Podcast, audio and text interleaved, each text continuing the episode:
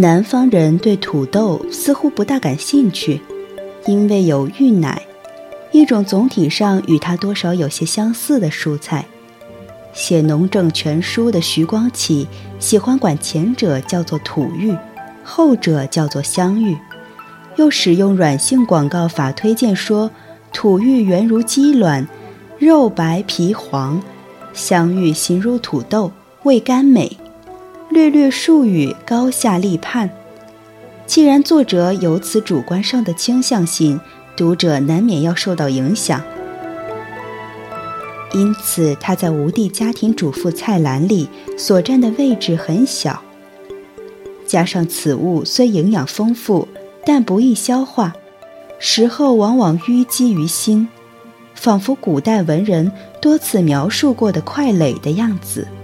即使以酒浇之，也大多消之不去，不免让人对他敬而远之。我是静听书屋的不言，欢迎走进你我的不言时光。今天给大家带来的是北京大学出版社出版，作者柯平的《素颜无忌日常书食小史》。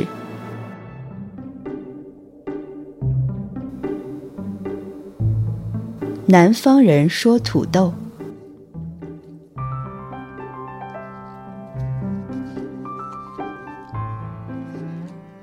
土豆作为一种常见的蔬食，我当时认识它却是在伟大的领袖毛主席的一篇著名的诗篇里。那时，土豆烧牛肉作为无产阶级美好明天的具象物，在全世界闻名遐迩。因为共产主义说到底毕竟是一个抽象的概念，必须借助土豆牛肉这样的具体描述，才能激发起人们奋斗的热情。诗人当初是否因此写出“土豆烧熟了再加牛肉”这一名句，不得而知。但他老人家烹饪上的顺序显然是搞错了，有关这道菜的正确做法。恰恰应该是与此相反，牛肉烧熟了再加土豆。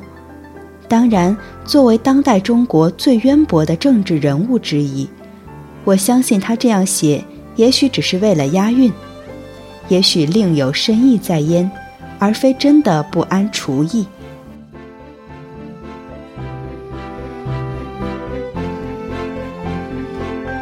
另一位大人物的作品刚巧也与土豆有关，不过是外国人的，且不搞政治，搞艺术。在很多年前，大约上世纪八十年代中期吧，在后来因写《中国可以说不》一书而风头正劲的张晓波华师大肮脏的宿舍里，我酒喝多了，躺倒在床上，随手拿起一本书来看。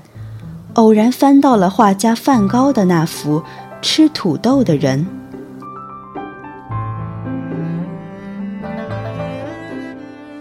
当然，这幅画具有深刻的精神含义。画面朴素的简直像是土豆本身。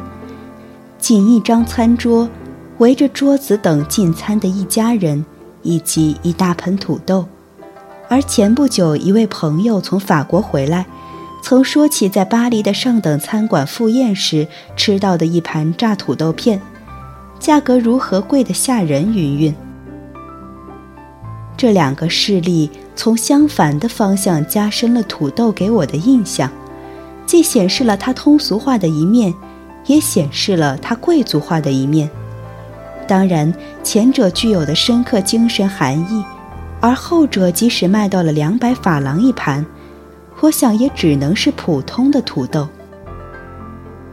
同时值得指出的是，梵高画面所显示的也正是土豆的经典吃法，即用清水煮熟，去皮后蘸盐而食，既香又糯，有一种淳朴的乡野风味。另像陆游当年。夜炉枯叶夜微玉那样的吃法，在想象中应该也是很不错的。红豆生南国，黑豆生北国。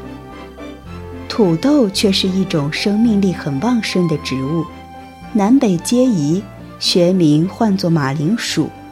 由于它血液的源头一直可以追溯到公元一世纪的南美洲，因此它又被称为洋芋。至于七十年代后期走红中国舞台的焦成民歌所唱的山药蛋，与它是否是同一种东西，我至今也没有搞清楚。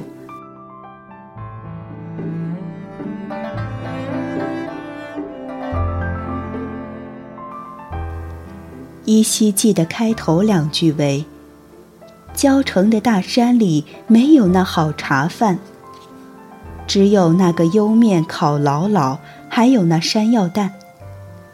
尽显此物在生活中的重要性，以及对餐桌绝对的统治地位。言辞朴素，曲调凄怨，令人动情。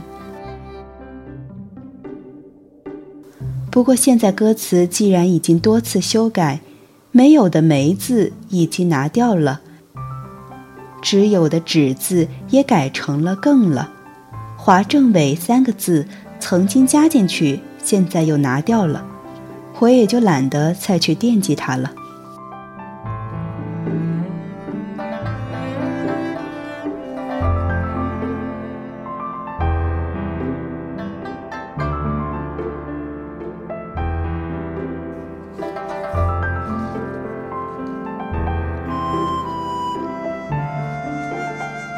以上文字来自作者柯平著作的《素颜无忌日常书食小史》。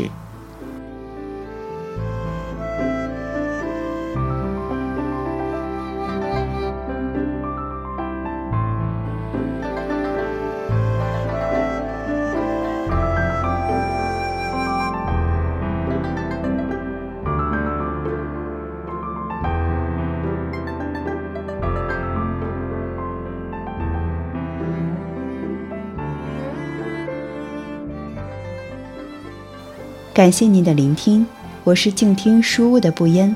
如果你喜欢我的节目，可以在微信公众号搜索“我们的不言时光”，或是在节目单中搜索“不言时光”。我们下期再见。